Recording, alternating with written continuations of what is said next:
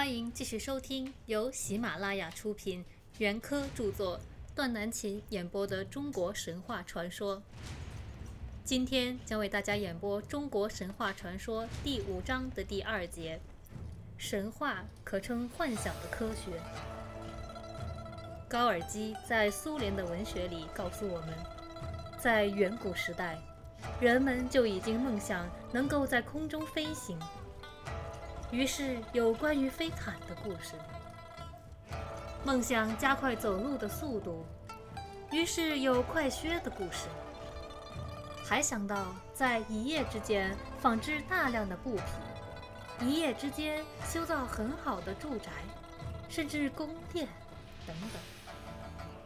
自然，这些不过都是神话的幻想。可是这些幻想。不是都已经被今天的科学实现了吗？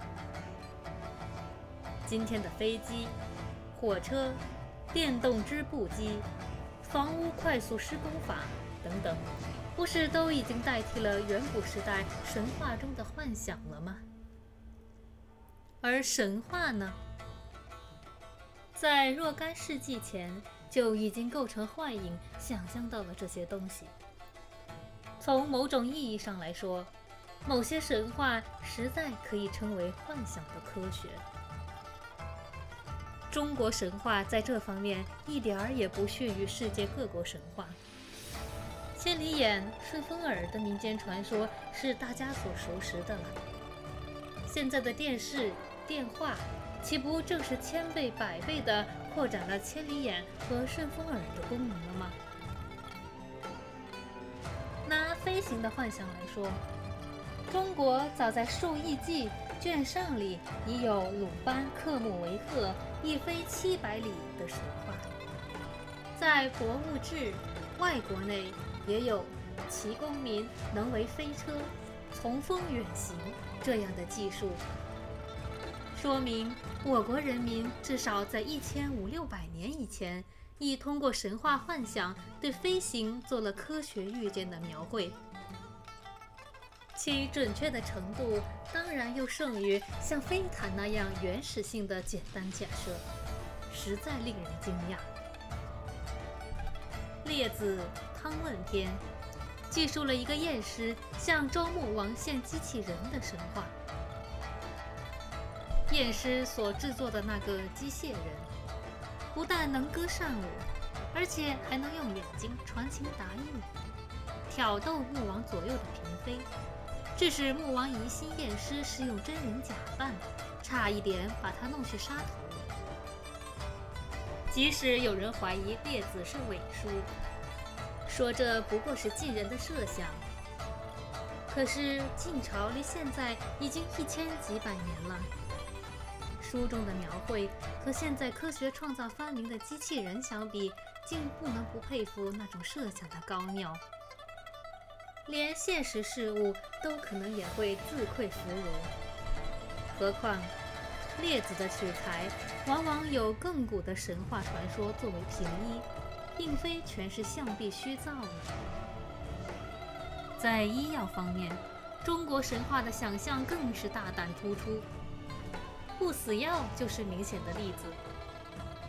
中国神话的不死药，吃了除使人能长生不死外，还能使人起死回生。《山海经·海内西经》说：“开明东有乌篷、乌底、乌羊、乌吕、乌帆、乌象，夹亚鱼之师，皆操不死之药以拒之。”郭璞注：为拒却死气，求更生也。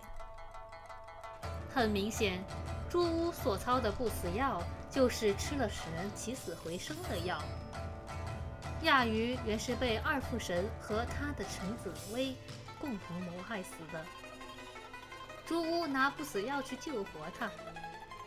这是神话上有关不死药较早的记载。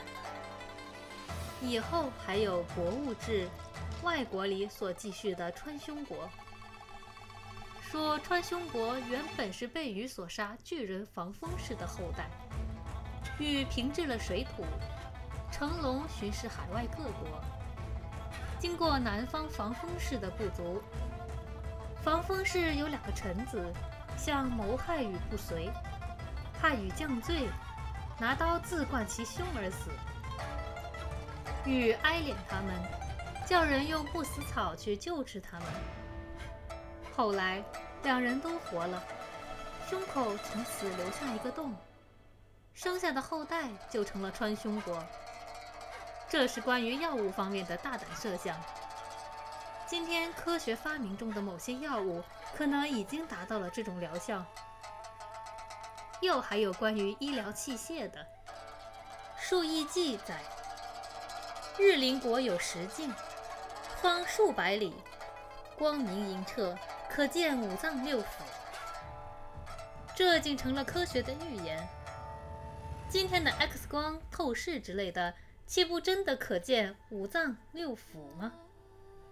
还有关于手术方面的，《列子·汤问篇》，再有一段扁鹊做外科手术的神话，说扁鹊将两个各有疾的病人饮以毒酒，迷晕三日，剖胸叹息，一而治之，投以神药，疾物如初，各归往见妻子，妻子服食。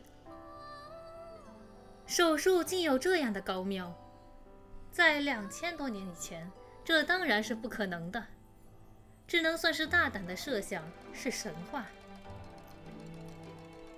然而，今天医学上的创造，据说在东京国外脑外科会上提出的报告，说猴头移植已首次成功，云尚可施之于人头移植。